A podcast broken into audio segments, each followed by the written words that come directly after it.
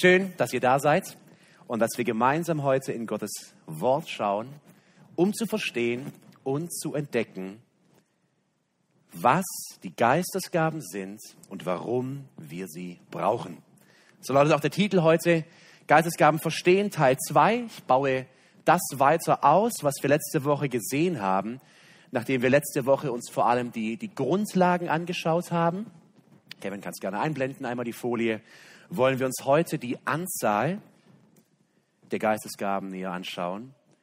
Die Identifikation, wie finde ich heraus, was denn meine Geistesgabe ist. Und die Qualität, also die Wirksamkeit einer Gabe. Ist sie immer gleich? Hängt es nur von göttlichen Faktoren ab, wie stark diese Gabe bei mir ausgeprägt ist? Oder hängt es auch mit mir zusammen? Kevin, kurze Bitte, könntest du den Bildschirm auch anmachen für mich? Sorry. Ähm, also kein Stress, wenn es auch später geht, es macht nichts.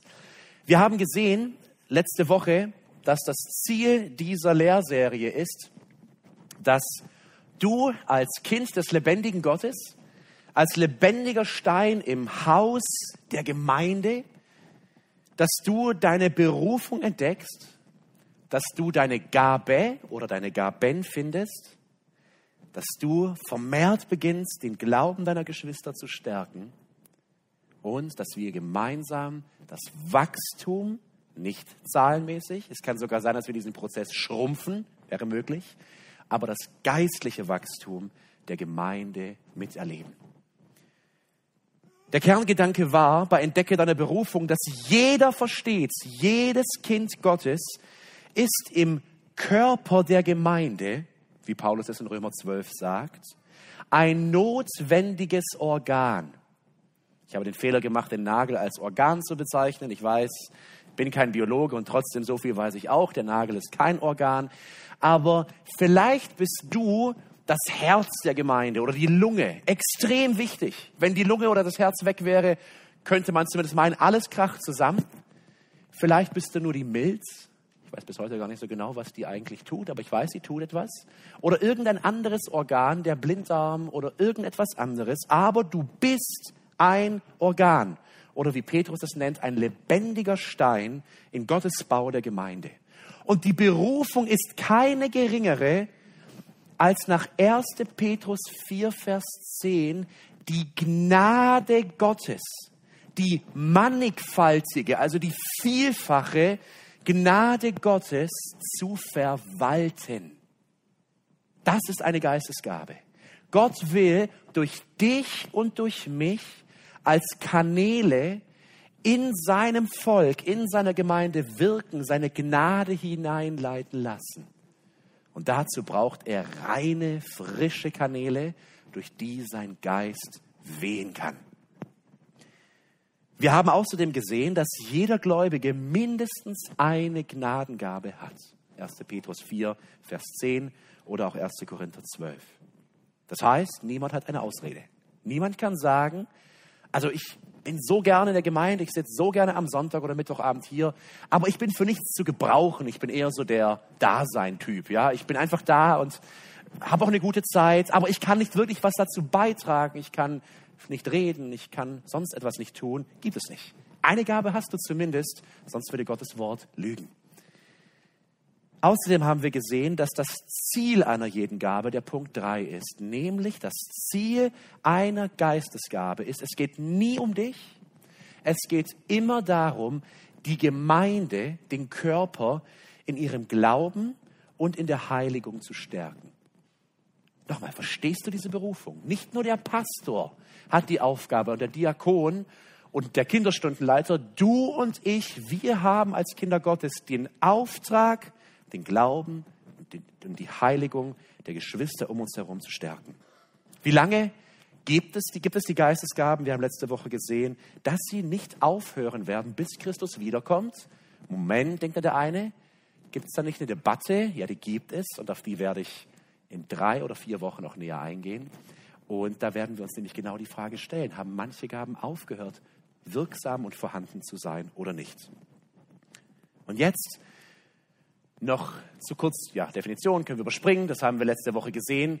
kurz noch zu diesem Punkt. Wir haben gesehen, dass es häufig ein Ungleichgewicht gibt im Leben der Gläubigen.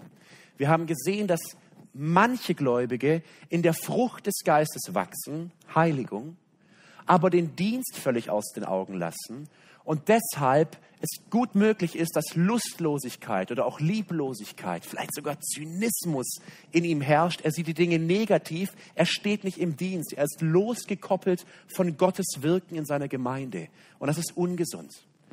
Andere wiederum, die haben die Gabe vom Geist und sie dienen und sie sind so im Tun versunken, dass sie vielleicht nicht merken oder nicht merken wollen, dass ihr Leben nicht stimmt die Frucht des Geistes, die Heiligung geht nicht voran. Und auch das ist nicht gut, auch das ist negativ.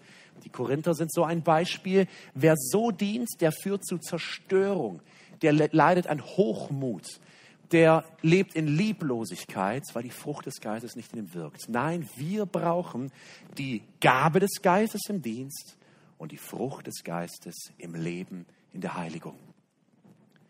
Und jetzt hatte ich eine kleine Hausaufgabe aufgegeben. Wer hat sie gegeben? Nein, Spaß.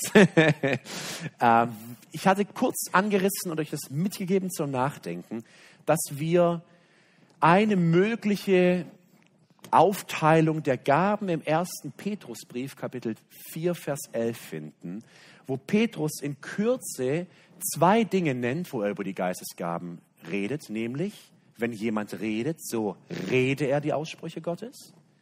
Wenn jemand dient, so sei es aus der Kraft Gottes. Und so würde ich vorschlagen, dass wir die Geistesgaben, die wir im Wort finden, in diese zwei großen Teile aufteilen könnten. Gaben des Wortes, und gleich werde ich aufzeigen, dass es meiner Meinung nach etwa sieben Gaben sind, und Gaben des Dienstes, höchstwahrscheinlich sechs Gaben. Ist ein bisschen schwierig, wir werden es gleich sehen, wenn wir in die Texte reingehen, aber ungefähr gleich verteilt nach dem Wort Gaben des Wortes und Gaben des Dienstes. So, und jetzt wollen wir eintauchen. Ich bitte euch, eure Bibeln zu zücken und gemeinsam durch die zentralen Texte mit mir zu gehen. Es sind vier Texte, wir könnten auch sagen fünf, wenn wir eine ganz spezielle Stelle aus 1. Korinther 7 noch mit dazu nehmen. Und wir wollen noch einmal sammeln, welche Gaben nennt uns das Wort. Die erste Stelle ist Römer 12, die Verse 6 bis 8.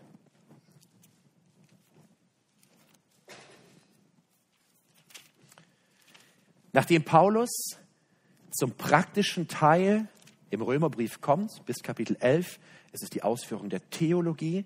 Und jetzt ab Kapitel 12 geht er über in die Praxis, in das Leben, in den Dienst der Gemeinde zu Rom. Und gleich zu Beginn geht er auf die Gnadengaben ein. Römer 12, Abvers 6. Da wir aber verschiedene Gnadengaben haben, nach der uns verliehenen Gnade, es sei Weissagung, so lasst uns Weissagen, nach dem Maß des Glaubens.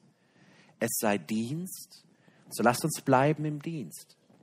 Es sei der lehrt in der Lehre. Es sei der ermahnt in der Ermahnung, der gibt in Einfalt, der vorsteht mit Fleiß, der Barmherzigkeit übt mit Freude. Sieben Gaben nennt Paulus uns hier in diesem Teil des Briefes. Ich habe sie vorne einmal aufgelistet und ihr werdet sehen, diese ganze Tabelle wird gleich voll werden. Sieben Gaben, die Paulus uns hier nennt, die Gott der Gemeinde in Rom gegeben hat. Und wir können diesen Text als Universaltext für die Gemeinde nehmen, die es auch in der Gemeinde weltweit gibt.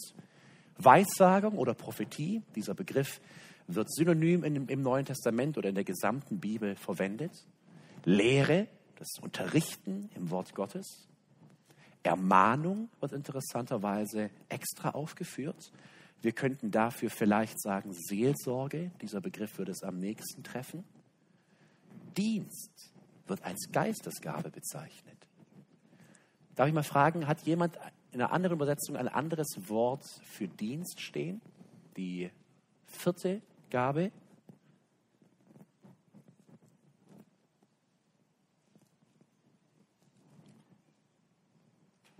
Überall Dienst?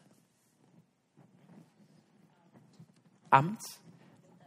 Amt, genau. Luther übersetzt es mit Amt und da kommen wir schon an eine ganz interessante Unterscheidung, denn manche dieser Stellen reden eher von Ämtern, Aposteln, Propheten und so weiter, als von Gaben.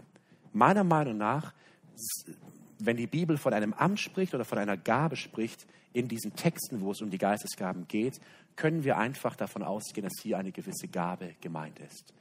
Leitung wird hier genannt. Was steht bei euch in den Bibeln für Leitung?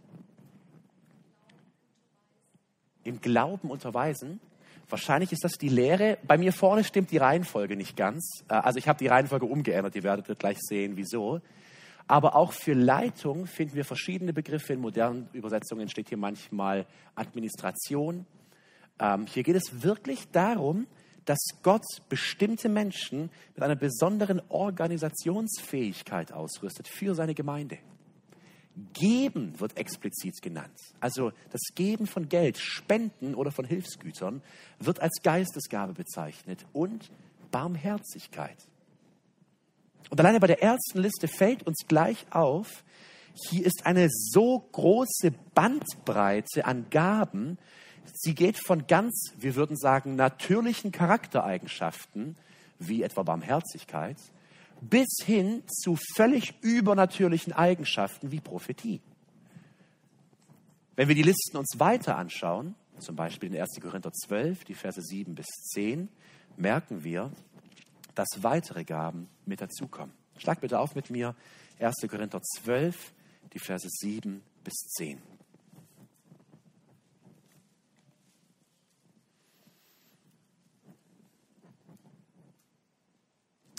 Einem jeden aber wird die Offenbarung des Geistes zum Nutzen gegeben. Denn dem einen wird durch den Geist das Wort der Weisheit gegeben, einem anderen das Wort der Erkenntnis nach demselben Geist, einem anderen aber Glauben in demselben Geist, einem anderen aber Gnadengaben der Heilungen in demselben Geist, einem anderen aber Wunderwirkungen, einem anderen aber Weissagung, einem anderen aber Unterscheidung der Geister einem anderen aber Arten von Sprachen, einem anderen aber Auslegung der Sprachen. Dies alles aber wirkt ein und derselbe Geist, ein, einem jeden insbesondere austeilt, wie er will. Ich versuche einmal, die Gaben ups, etwas zu ordnen, äh, indem wir unterschiedliche Begrifflichkeiten einmal nebeneinander stellen. Also was ihr von links nach rechts laufen seht, ist meiner Meinung nach dieselbe Geistesgabe in einem manchmal etwas anderen Wort in den anderen Lehrtexten. Wieder taucht hier die Prophetie auf. Übrigens, das sei schon mal gesagt, die Prophetie ist die einzige Geistesgabe, die wir in jedem Lehrtext, der diese Geistesgaben beinhaltet, äh, aufweist. Jetzt kommt neu mit dazu die Geisterunterscheidung. Weiter wird hier nicht von Lehre gesprochen, sondern vom Wort der Weisheit und vom Wort der Erkenntnis. Ermahnung fehlt, dafür aber Wunderwirkungen. Es wird nicht genauer gesagt, was damit gemeint ist. Eine weitere neue Gabe, Heilungsgaben. Dienst und Leitung wird nicht aufgezählt. Dafür aber kommt hier ein völlig neuer Teil mit dazu. Und wer den Korintherbrief kennt, der weiß ja, dass es vor allem um diese zwei Gaben ging bei der ganzen Verwirrung, die herrschte nämlich Arten von Sprachen und Sprachauslegung. Und geben wird es nicht genannt, dafür aber Glaube. Glaube als Geistesgabe. Wir merken also, alleine bei den ersten beiden Listen, wir finden nirgendwo im Neuen Testament eine vollständige Liste mit 25 Gaben und jetzt sucht ihr aus, bist du bei 17, 13, 8 oder 12. Das gibt es nicht. Und deswegen denke ich, dass die Bibel uns keine vollumfassende Liste gibt, sondern aufzeigt, in welchen Tendenzen, in welche Richtungen der Geist Gottes mit seinen Gaben wirkt, um uns eine Orientierung zu geben. Und ich persönlich glaube, wir haben diese Liste ganz, ganz bewusst nicht bekommen, damit wir nicht allzu menschlich an die Sache rangehen, ja, wie Mathematiker, hier die 17 und die 13 und die 8, sondern Gott lässt es offen in gewisser Weise, Er benennt manche Gaben in den, in den Briefen unterschiedlich, wo von Lehre gesprochen wird, heißt es wiederum in, an einer anderen Stelle das Wort der Weisheit und das Wort der Erkenntnis. Wir sehen, dass selbst Glaube eine Geistesgabe ist. Ich bin davon überzeugt, hier geht es nicht um den Glauben zur Errettung an Jesus Christus, sondern, wie wir die nächsten Wochen noch sehen werden, um die übernatürliche Fähigkeit, Optimist zu sein in einer gewissen Art und Weise. Jemand, der einen starken Glauben hat, wo alle andere wanken und zittern und Angst haben. Jemand, der sagt, Leute, was ist los? Wir haben einen großen Herrn. Hallo? Wirklich? Ist das dein Ernst? Auf geht's, weiter. Ja, das ist wohl jemand, der diese Geistesgabe bekommt. Offensichtlich haben sie nicht alle. Deswegen muss er die anderen stärken. Wir werden uns aber noch mal näher anschauen. Dann in der nächsten Liste, Apostel, äh, im selben Kapitel, Vers 28, nachdem Paulus im Mittelteil von Kapitel 12 den Leib, den Körper erklärt, die Organe, wie sie zusammenhängen in Christus, in der Gemeinde, nennt er in Vers, ab Vers 28 noch einmal weitere Gaben. Ich lese ab Vers 27. Ihr aber seid Christi Leib und Glieder im Einzelnen.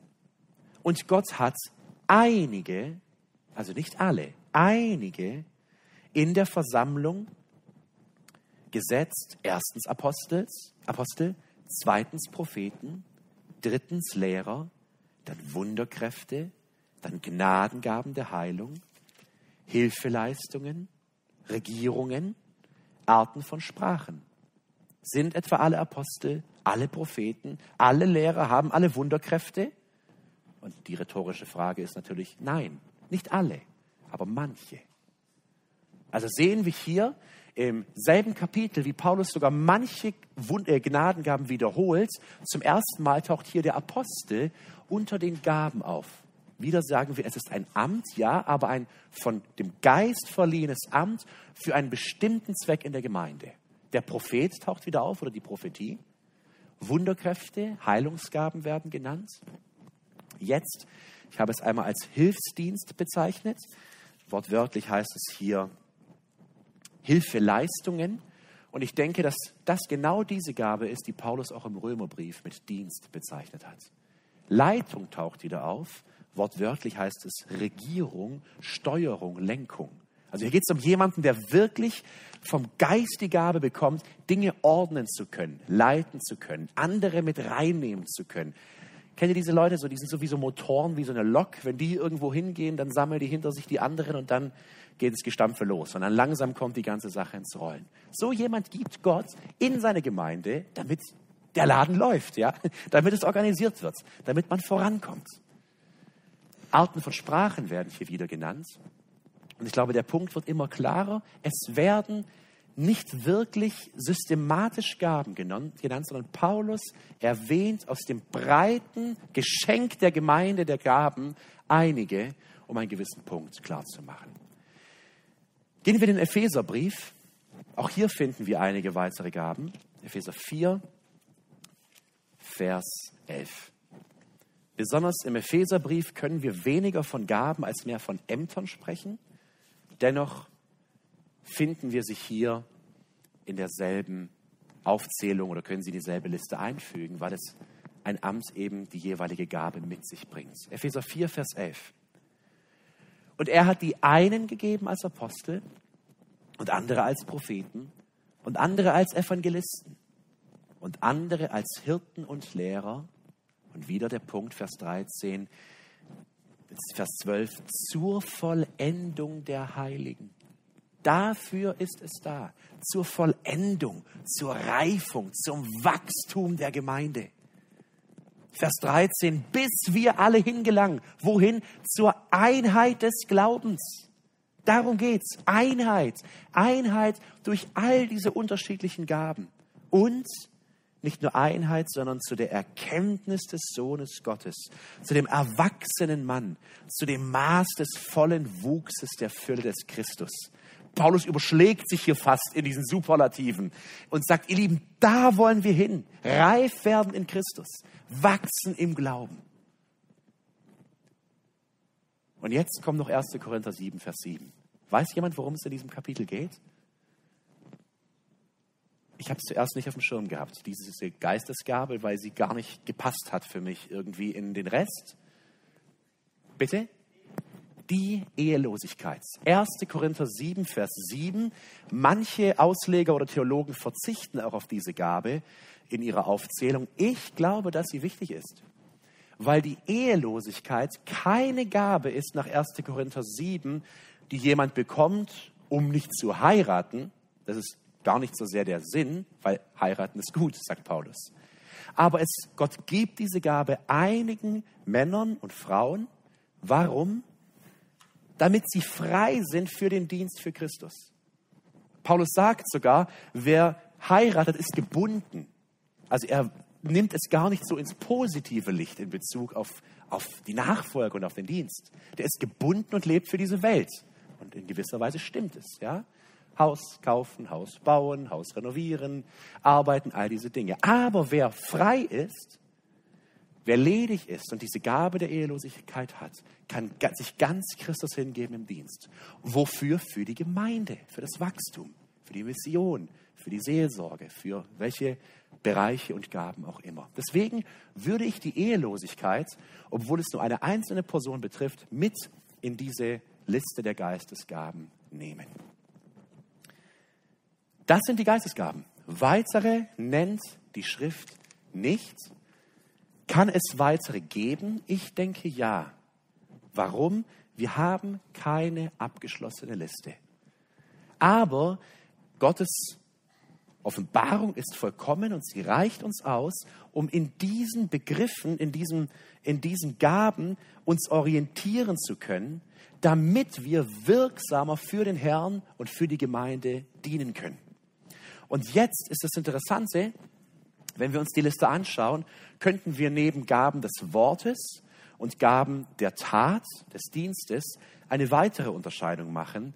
Und zwar finden wir gewisse Gaben, ich habe sie einmal gelb unterlegt, die wir als wirklich übernatürliche Gaben bezeichnen könnten. In meiner Definition habe ich ja gesagt, dass eigentlich jede Gabe übernatürlich ist weil sie vom Geist verliehen wurde. Und dennoch sind all diese natürlichen Gaben, die der Geist gibt, Bekräftigungen durch den Heiligen Geist in, in der Regel ohnehin schon vorhandenen Fähigkeiten. Also in der Regel bekommt ein Mensch, der kognitiv viel leisten kann, der redegewandt ist, der sprechen kann, durch den Geist hindurch die Gabe des Lehrens. Ohne diese Gabe wäre sein Dienst unwirksam. Es wäre menschliches Geplapper wenn der Geist nicht wirken würde. Und jetzt finden wir aber in unserer Liste Gaben, die überhaupt nichts mit natürlichen Fähigkeiten zu tun haben, darunter zum Beispiel das Apostelamt, die Prophetie oder der Prophet, Wunderwirkung, Heilungsgaben und die Sprachen oder auch Zungenrede, wie sie genannt wird. Und ich werde heute noch nicht die Frage klären, ob diese gelb unterlegten Gaben verklungen sind. Im Englischen nennt man diese, diese Sichtweise darauf ähm, Cessationism. Im Deutschen gibt es keinen Be Begriff. Cease heißt abklingen, also die Abklinger. Ja, die sagen, dass mit der Vollendung des Neuen Testaments diese Wundergaben als bestätigende Gaben für die Autorität der Apostel abgeklungen, aufgehört haben. Die Continuists, die äh, continue heißt äh, weiterführen, die Weiterführenden, die Abklinger und die Weiterführenden sagen, nein, diese Gaben gibt es bis heute als Gnadengaben für die Gemeinde überall auf der Welt. Ich lasse das Spannungsfeld ganz bewusst noch einmal offen, äh, werde aber in Zukunft, auch in den nächsten Bibelstunden, wenn ich die Gaben erkläre, auf die gelb unterlegten Gaben nicht so ausführlich eingehen. Da könnt ihr jetzt vielleicht schon ahnen, welche Standpunkt ich habe äh, oder wir haben in diesem ganzen Thema. Gut, und jetzt wollen wir uns einmal anschauen, wenn wir das Ganze ordnen würden, und das ist jetzt nicht inspiriert, das hat nur der kleine Samuel Ewert gemacht, ja, da kann ich mich jetzt auch irren, ähm, aber ich denke, es hilft. Wenn wir nach 1. Petrus 4, Vers 11 einmal diese beiden Kategorien nehmen, nach Gaben des Wortes und Gaben der Tat, denke ich, dass es hilfreich ist, einmal noch besser unterscheiden zu können in der Frage, Herr, wo hast du mich begabt? Bin ich jemand, durch den du als Sprachrohr reden willst? nicht nur von der Kanzel, wir werden es gleich sehen? Oder bin ich jemand, durch den du durch die Tat wirken willst? Oder bin ich jemand, wo du durch das Wort und durch die Tat wirken willst?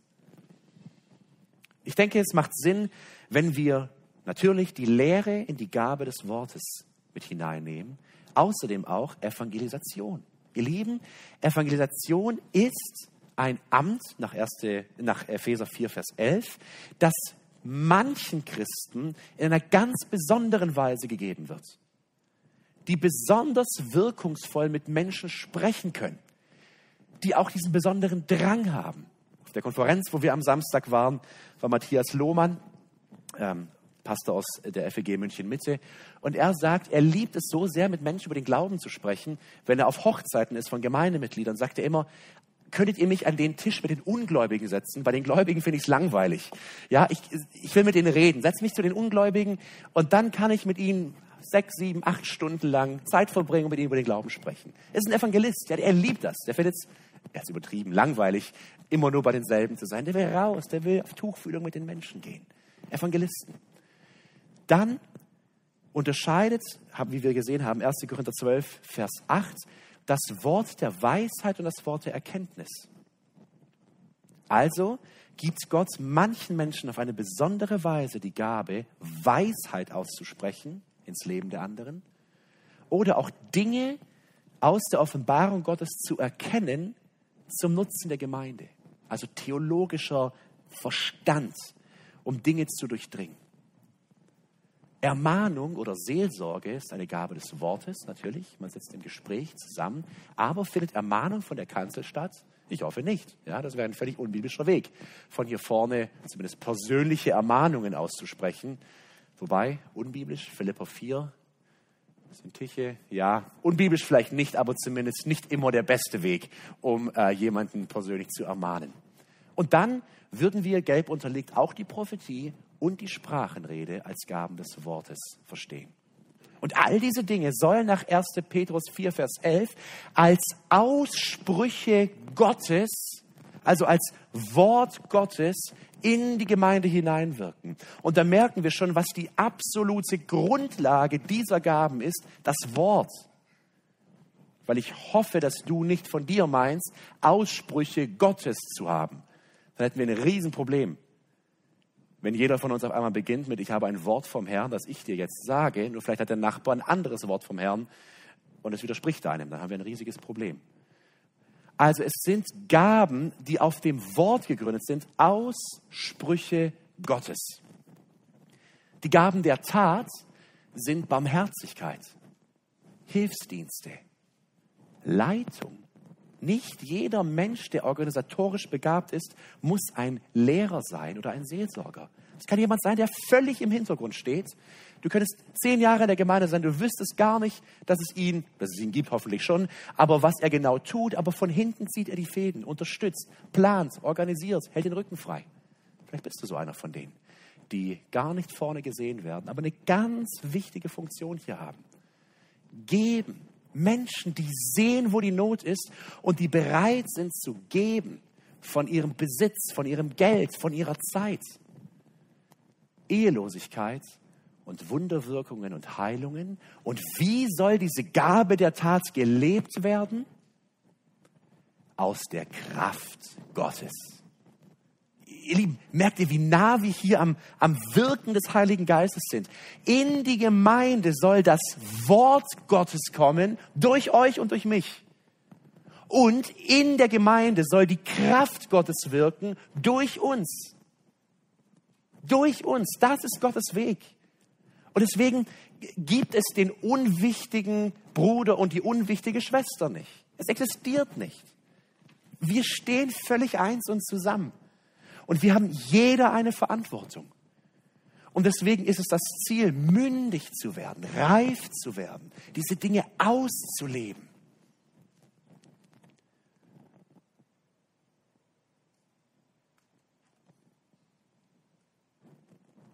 Wir werden in den nächsten Bibelstunden ganz langsam durch diese Gaben durchgehen. Ich habe heute einmal einen schnellen Überblick gegeben, damit wir das verstehen und einordnen können.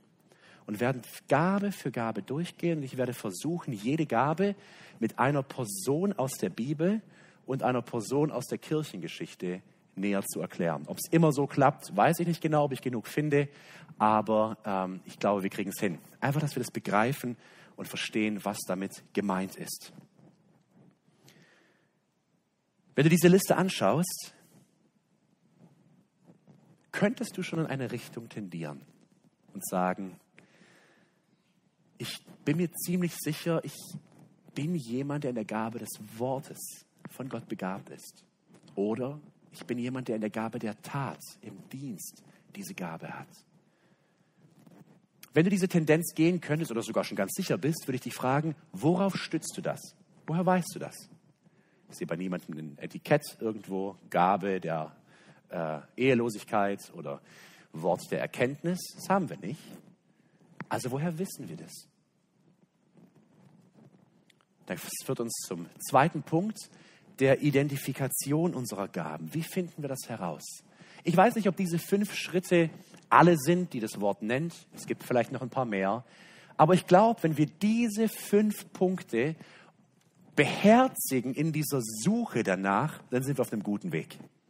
Erstens, wenn du hier stehst und du sagst, Herr, ich will dir dienen. Und wir wollen doch dienen, oder? Amen. Ich will ein nützliches Werkzeug in deiner Gemeinde sein. Dann beginne, selbst wenn du schon sagst, ich weiß, was meine Gabe ist, dennoch beginne zu beten, dass Gott dir die feste Erkenntnis deiner Gabe gibt. Wieso? Lass uns einmal schauen, 1. Korinther 12, Vers 11.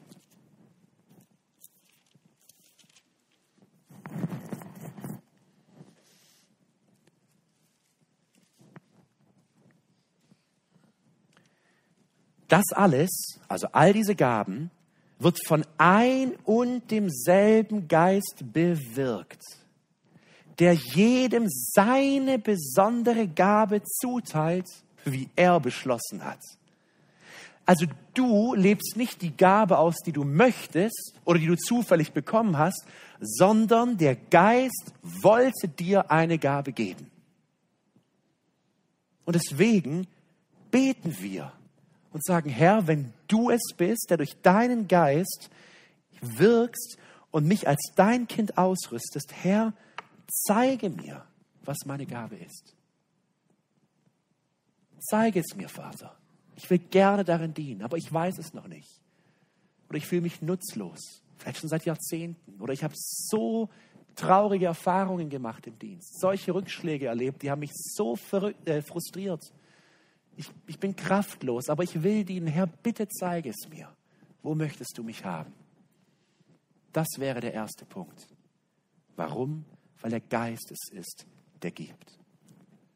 Zweitens, und die Schritte zwei und drei sind zwei Pole. Ja, also zwei Gegensätze, zwei Extreme. Und ich habe sie ganz bewusst mit hineingenommen. Der erste, der zweite Schritt wäre, überlege gründlich.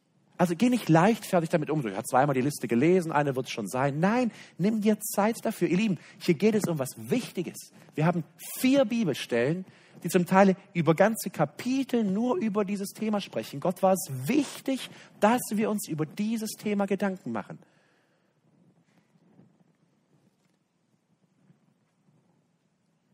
Überlege gründlich. 1. Korinther 12, Vers 7 und an jedem von uns will sich der Geist zum Nutzen der Gemeinde offenbaren. Er will sich zum Nutzen der Gemeinde offenbaren. Und wenn der Geist durch uns wirken will, dann werden wir es nicht leichtfertig auf uns nehmen, sondern dann werden wir uns Zeit nehmen. Deswegen stell dir folgende Fragen. Wo würde ich gerne meine Geschwister im Glauben stärken? Herr, ich habe doch diese Sehnsucht, dass genau das in der Gemeinde passiert. Zum Beispiel vielleicht, dass wir mehr Ordnung in die Gemeinde bekommen. Das ist mir so eine Last, dass das Chaos in diesem oder jenem Bereich ist. Herr, ich wünschte mir so sehr, ich könnte hier dienen. Ja, wenn du schon so denkst, dann bist du vielleicht jemand, der genau diese Gabe der Leitung hat. Weil der Geist es in dir wirkt. Überlege, wo könnte ich die, den Glauben meiner Geschwister stärken? Und jetzt würdest du sagen, aber durch Leitung den Glauben stärken? Absolut. Ich glaube wirklich, durch die Geschwister, die im Hintergrund arbeiten, erfahren wir eine richtig, richtig starke Ermutigung in der Gemeinde. Ein Beispiel. Kibivo, vor zwei Wochen, Samstagabend, ihr könnt euch vorstellen, wenn vier Tage 150 Kinder auf dem Klo waren, dann ist es ein bisschen schmutzig an manchen Stellen oder überall. Äh, Samstagabend, 7, 8 Uhr, die meisten, alle Kinder sind weg, wir als Mitarbeiter sind noch hier und ich schnappe mir zwei, drei Jungs, da kommen wir putzen noch die Klos vor dem Gottesdienst. Ich habe zum ersten Mal in meinem Leben, also ich habe mein Klo geputzt, aber hier im Gemeindehaus zum ersten Mal die Toilette geputzt. Es hat ganz schön lange gedauert und es gab wirklich angenehmere Aufgaben schon hier im Gemeindehaus. Und wisst ihr, was ich in dem Moment dachte? Mit den Jungs, die sitzen, glaube ich, sogar zum hier so ein bisschen angeekelt nicht, aber jetzt nicht gerade mit sehr viel Enthusiasmus hier den Dienst tun, dachte ich mir, Herr, wer kommt eigentlich jede Woche hierher und putzt die Toiletten? Wer hat so viel Hingabe und Dienstwillen, um hier morgens oder abends hinzukommen und nach dem Klogang der anderen sauber zu machen? Und ich kenne gar nicht alle, von, einer, von zwei Personen weiß ich. Ich glaube, es sind mehr. Und als ich daran dachte, war ich richtig ermutigt im Glauben. Ich dachte, Herr, wie schön ist das, dass du jemandem so ein großes Dienstherz gibst, dass er Woche für Woche herkommt und Klos, Klos putzt. Und das hat mich im Glauben gestärkt. Das hat mir gezeigt, hier ist ein lebendiger Leib. Überlege gründlich, wo habe ich die Sehnsucht, meine Geschwister im Glauben zu stärken? Frage dich aber auch oder frage direkt, wo habe ich schon Rückmeldung bekommen, dass mein Dienst andere im Glauben gestärkt hat? Und das können manchmal Dinge sein, die willst du gar nicht und du hast null Sehnsucht danach. Ich habe mit Männern gesprochen, die absolut keine Intention hatten zu predigen, aber andere haben ihnen gesagt, du hast die Gabe, stell dich hin und predige. Und sie sagen, boah, ich, ich mache alles. Ich putze sogar die Toiletten. Ja, ich will das nicht. Und andere sagen, aber du, Gott redet durch dich. Stell dich hin. Schauen wir uns das Alte Testament. Es ging vielen Propheten so. Ja, wo bekomme ich von meinen Geschwistern die Rückmeldung? Setz dich hin, frag nach. Drei, vier, fünf Menschen die dich kennen und sagen, gibt es einen Bereich, wo du mich schon mal erlebt hast oder wo du dir vorstellen könntest, wo ich so dienen könnte? Also überlege, Pol 1. Und jetzt der Pol 2. Wisst ihr, es gibt manche Leute, die überlegen so lange, bis sie so alt und grau sind, dass sie gar nicht mehr dienen können. Ja? Deswegen, ich sag mal den, den, den, den Touren unter uns, die immer nur tun, sag ich, nimm mal zwei Wochen frei. Also nicht von der Arbeit, aber von den Dingen, Setz dich hin, geh in die Stille und überlege mal, bete mal, lass Ruhe darüber kommen, frag mal nach. Die zwei Wochen wird die Welt nicht untergehen, wo du nicht tust, aber lass mal Gott und deine Geschwister zu dir sprechen. Aber den eher entspannten, ja, die äh, vielleicht sehr, sehr viel überlegen, sage ich Schritt drei, diene in Liebe einfach mal drauf los. Und ich habe es ganz bewusst, bewusst etwas ja, so in der Alltagssprache formuliert. Dien drauf los. Du musst dir nicht zwei Jahre lang Gedanken machen, dien lieber in diesen zwei Jahren. Ja, aber vielleicht ist es nicht meine Geistesgabe. Egal, du dienst, wunderbar.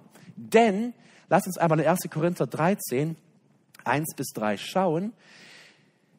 Nur die Gabe zu haben, bringt kaum etwas. Schau mal, was Paulus hier sagt. Wenn ich die Sprachen von Menschen und Engeln sprechen könnte, aber keine Liebe hätte, wäre ich ein schepperndes Blech, eine lärmende Klinge. Also wenn es mir nur um Gaben geht, Gabe, Gabe, Gabe, Gabe, aber es ist nicht gefüllt mit Liebe und mit Dienst für den anderen, dann ist das ein, wie es hier heißt, schepperndes Blech, eine lärmende Klingeln. Ich habe einmal eine Predigt gehört, wo jemand über diesen Text predigte und er hatte so eine Zimbel dabei und während er sprach, haute er auf die Zimbel. Ich erspar's euch. Und die ersten drei Sekunden lachten alle. Aber nach drei Minuten waren alle so genervt, kann er jetzt nicht einfach nicht mal aufhören. Aber er hat einen guten Punkt gemacht. Ja, das, das nervt einfach nur. Es, es nervt Gott, wenn man das sagen kann. Es stört ihn. Jemand, der, der lieblos, ohne auf den anderen zu achten, in Hochmut einfach dient.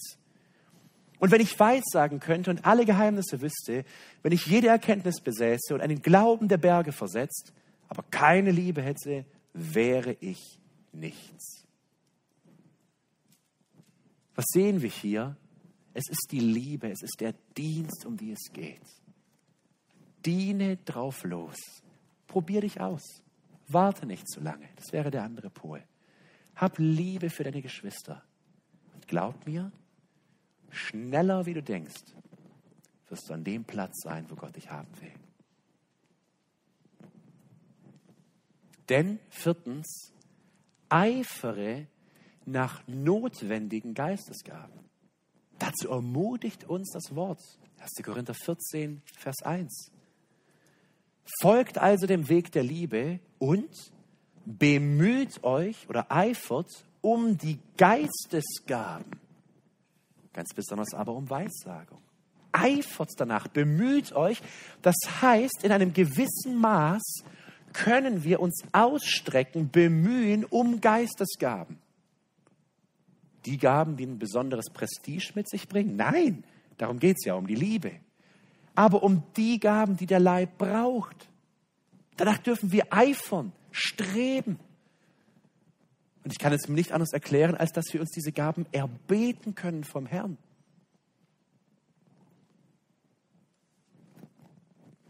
Ich glaube, gerade die Geschwister, die gerade in den Gemeindegründungsarbeiten sind, das ist eine wichtige Stelle für euch. Man startet in eine Gemeinde. Es mangelt an allen Ecken und Enden. Und vielleicht ist jetzt da nur dieser eine Bruder, der predigen kann. Oder vielleicht ist niemand da, der organisieren kann. Ja? Chaos. Drei, die versuchen, aber es klappt nicht. Ja? Es ist einfach Chaos. Es kommt keine Ordnung rein dann dürfen wir uns bemühen, eifern, ausstrecken und sagen, Herr, es geht nicht um mich, es geht um deine Gemeinde, um die Gesundheit, um den Glauben, die Heiligung. Schenke doch uns die Gabe der Organisation der Leitung oder die Gabe des Wortes. Oder, Herr, seit zehn Jahren hat sich niemand bekehrt. Seit zehn Jahren beten wir. Niemand kam zu dir. Herr, wir brauchen Evangelisten. Und damit meine ich nicht Beat Abri, ja, den können wir auch mal gebrauchen für eine Woche. Nein, unter uns. Wir brauchen Evangelisten. Gib uns Leute. Lass deinen Geist kommen und die Gabe des Evangelisierens schenken, damit wir Wachstum sehen. Eifere nach notwendigen Geistesgaben. Uns, lass deine Pastoren für deine Gaben beten. Das sage ich jetzt nicht, kommt alle und wir müssen jetzt für jeden beten, sondern ich sage es im Kontext von 1 Timotheus 4, Vers 14.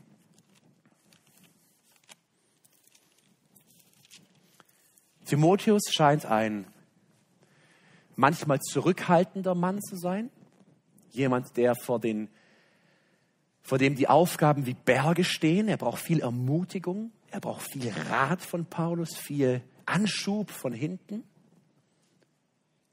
Und Timotheus scheint jemand gewesen zu sein, der die Gabe des Lehrens vernachlässigt hat. Vielleicht aus Schüchternheit, vielleicht aus schlimmen Erfahrungen und Rückschlägen. Wir wissen es nicht. Aber in 1 Timotheus 4 ab Vers 11 geht es im Kontext um die Lehre. Vers 11. Das sollst du lehren und den Geschwistern einschärfen. Und dann in Vers 14 sagt Paulus, lass die Gabe nicht ungenutzt, die Gott dir aufgrund eines prophetischen Wortes und durch Handauflegung der Ältesten geschenkt hat. steht hier, dass jede Gabe durch Handauflegung der Ältesten und durch Prophetie gegeben wird? Nein. Aber es steht, dass Timotheus diese Gabe, in dem über ihn gebetet wurde und dieses prophetische Wort zu ihm gesprochen wurde, diese Gabe ihm geschenkt und in ihm bestätigt wurde. Warum? Ich denke, weil er ein Mann war, der zweifelte, der zurückhaltend war und der diese, diese Erfahrung, diese Bestätigung der Ältesten und des Geistes brauchte, um für diese riesigen Aufgaben bereit zu sein. Der musste ja in Gemeinden gehen und Ordnung reinbringen, die ihm feindlich gegenüberstanden. Hättest du das gerne gemacht? Du weißt, ich komme dahin, niemand heißt mich willkommen und dann setzt Älteste ein. Puh, wie soll ich das machen, Gott? Ja, das war eine schwierige Aufgabe, aber es zeigt uns, dass Gott durchaus in bestimmten Situationen auf diese Art und Weise wirkt. Und deswegen, wenn du haderst und zweifelst, und nicht weißt und die Schritte davor durchgegangen bist und du sagst, ich will dienen, aber ich weiß nicht wo, ich weiß nicht wie, komm zu einem deiner Pastoren und sag, gib mir Rat, bete für mich. Ich wünsche so sehr, meinem Herrn zu dienen.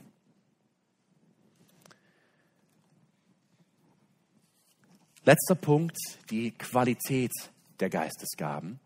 Und damit meine ich die Wirksamkeit. Sind die Geistesgaben, die wir haben, immer gleich stark in uns wirksam oder variiert es? Ich denke, dass das Wort uns klar zeigt, dass die Geistesgaben sinken können in ihrer Wirksamkeit, also unwirksam werden, und dass sie wirksamer werden können. Welche Punkte nennt uns das Neue Testament in dieser Frage? Epheser 4, Vers 30 spricht nicht direkt über die Geistesgaben, aber ich bin mir sicher, dass in diesem Kontext auch die Gaben verstanden werden können. Denn hier heißt es, Epheser 4, Vers 30 und 31, betrübt auch nicht den Heiligen Geist. Betrübt nicht den Geist. Und in der Regel lesen wir diesen Text bezogen auf die Frucht, auf die Heiligung. Und das ist absolut richtig, darum geht es hier im Kontext. Und dennoch, wenn wir den Geist betrüben können in seiner Wirksamkeit für unsere Heiligung, betrüben wir den Geist natürlich auch in unserer Wirksamkeit für die Gabe, weil er in uns nicht vollumfänglich zum Wirken kommt. Betrübt auch nicht den Heiligen Geist, den Gott euch als Siegel aufgeprägt hat und der euch die volle Erlösung garantiert. Und jetzt, wie betrüben wir den Geist? Ihr Lieben, liest mit Vers 31. Fort also mit aller Bitterkeit, mit Wut, Zorn und gehässigem Gerede. Schreit euch nicht gegenseitig an und verbannt jede Bosheit aus eurer Mitte. Sünde. Sünde hemmt den Geist hemmt seine Wirksamkeit. Und Paulus sagt, fort damit, schmeißt es raus, bringt's vors Kreuz, tut Buße, kehrt um, damit der Geist in euch wirken kann. Deswegen ein Mensch, der in Sünde lebt, der mit diesen Dingen in Gemeinschaft lebt, die sein Wesen ausmachen, er kann nicht vollumfänglich wirken. Und das ist uns ja eigentlich auch ganz logisch klar. Allein das Gewissen zeigt uns das ja. Zweitens aber ist nicht nur, dass wir den Geist durch Sünde dämpfen können, wir können auch schlicht Gaben ungenutzt lassen. Die Lieben, als ich darüber nachdachte, wurde ich wirklich ja, nachdenklich, als ich darüber nachdenke, traurig fast schon. Timotheus, wir haben den Vers eben gelesen, er ließ die Gabe des Lehrens ungenutzt. Und er brauchte die Ermahnung seines Mentors Paulus, zu sagen, Timotheus, Gott hat dich begabt. Weigere dich nicht. Sei mutig, steh auf. Diene darin. Der Geist will durch dich wirken. Du bist gerade ein Organ, das abgetrennt ist von seiner Funktion. Der Leib braucht dich, Timotheus. Auf geht's, mutig voran. Auch unser Herr selbst bringt dieses, diesen Gedanken in Matthäus 25, die Verse 14 bis 30. Wir werden den Text nicht ganz lesen. Es geht hier um die guten und den bösen Knecht und um die Talente, die der Hausherr ihnen gibt, um damit zu wirtschaften, um damit umzugehen. Und was passiert? Er kommt zurück und die ersten beiden haben gut gewirtschaftet. Sie haben diese Dinge von Gott genommen und damit gewirkt, gehaushaltet. Im übertragenen Sinne könnten wir sagen, sie haben mit der Gnade Gottes, sie haben sie gut verwaltet. Und dann kommt er zum dritten Knecht. Und dieser Knecht sagt, hier hast du es wieder. Ich habe es vergraben. Ich habe es ungenutzt gelassen. Hier, nimm es wieder zurück. Und mit schärfsten Worten ermahnt der Hausherr diesen Knecht lieber Bruder, liebe Schwester, bist du jemand, der seine Gabe vergräbt? Aus welchen Gründen auch immer. Mutlosigkeit, Frustration. Ich bin so viel beschäftigt, ich habe keine Zeit dafür. Keine Zeit, damit der Geist Gottes sein Werk auf Erden tut? Also wer so redet oder denkt da, ihr Lieben, da, da muss man jemanden durchschütteln und sagen, Bruder, Schwester, keine Zeit für den Herrn? Wirklich? Wach auf, wie Timotheus, wach auf. Komm voran, aufstehen, gemeinsam weiter. Da brauchst du jetzt den Ammaner, ja, der kommt und sagt, komm, setzen wir uns mal hin, gehen wir mal durch ein paar Texte durch. Schau mal, wie können wir das machen in deinem Leben? Ach, du hast keine Zeit, weil du so viele Überstunden, warum machst du so viele Überstunden? Wegen dem bisschen Geld ist dazu? Ach komm, lass sein, ja? Jemand, der so vielleicht mit jemandem redet, der sich seiner annimmt. Die Gaben ungenutzt lassen.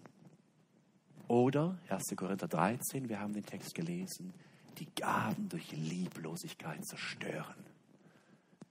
Vielleicht die schlimmste, der schlimmste Punkt unter diesen drei, ich weiß es nicht. Aber was können wir nicht durch Lieblosigkeit kaputt machen? Ein ganzes Kapitel, 1. Korinther 13, um uns nur daran zu erinnern, wenn du dienst, gut, aber wenn du es ohne Liebe tust, nutzlos. Du wirst viel zerstören. Wir merken wieder, wie die Frucht des Geistes und die Gabe des Geistes zusammenwirken.